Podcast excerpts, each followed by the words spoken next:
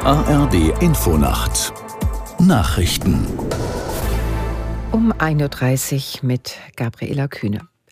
Israel ist offenbar bereit, die Kampfhandlungen im nördlichen Gazastreifen regelmäßig für humanitäre Hilfseinsätze zu unterbrechen. Die israelische Armee hat eine entsprechende Ankündigung der US-Regierung bestätigt. Aus der Nachrichtenredaktion Peter Eichenberg. Aus dem Weißen Haus hieß es, die Feuerpausen sollten immer drei Stunden im Voraus angekündigt werden. Ein Sprecher des israelischen Militärs betonte, es gehe um taktische, zeitlich und lokal begrenzte Pausen, auch um Zivilisten die Flucht in den Süden des Gazastreifens zu ermöglichen, nicht aber um eine Waffenruhe im Kampf gegen die radikal-islamische Hamas.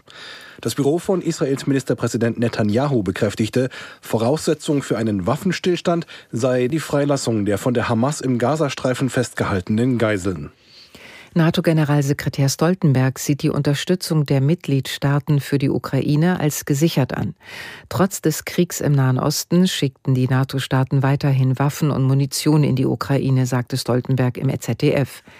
Nach seinen Worten ist Deutschland inzwischen der zweitgrößte Lieferant von Unterstützungsgütern hinter den USA. Auch betonte Stoltenberg, dass mittlerweile in Rumänien F-16 Kampfjets angekommen seien. Dort würden jetzt ukrainische Piloten ausgebildet.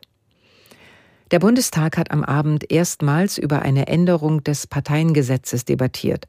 Der gemeinsame Entwurf der Ampelparteien und der Union wird auch von der Linken unterstützt. Ziel ist es, die vom Bundesverfassungsgericht beanstandete Erhöhung der staatlichen Zuschüsse für die Parteien rechtlich abzusichern. Aus Berlin Dietrich Karl Meurer. Abgeordnete von SPD, Grünen, FDP, CDU, CSU und auch der Linken lobten in der Debatte das Vorhaben, das Parteiengesetz zu ändern. Das Grundgesetz übertrage den Parteien eine wichtige Rolle bei der politischen Willensbildung des Volkes. Es sei also nur folgerichtig, dass die Parteien besser finanziert werden sollen.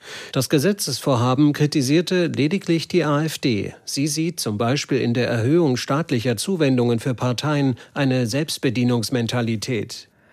Nach dem Rücktritt von Portugals Regierungschef Costa hat Staatspräsident Rebelo de Sousa das Parlament aufgelöst. In einer Rede an die Nation kündigte er eine Neuwahl für Anfang März an.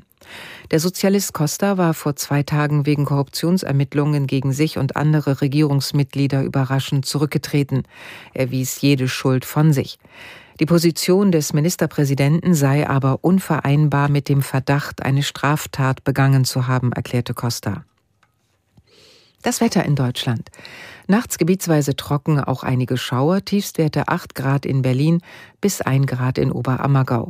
Am Tage Wolken und Regen im Osten und Südosten länger trocken 5 bis 12 Grad. Das waren die Nachrichten.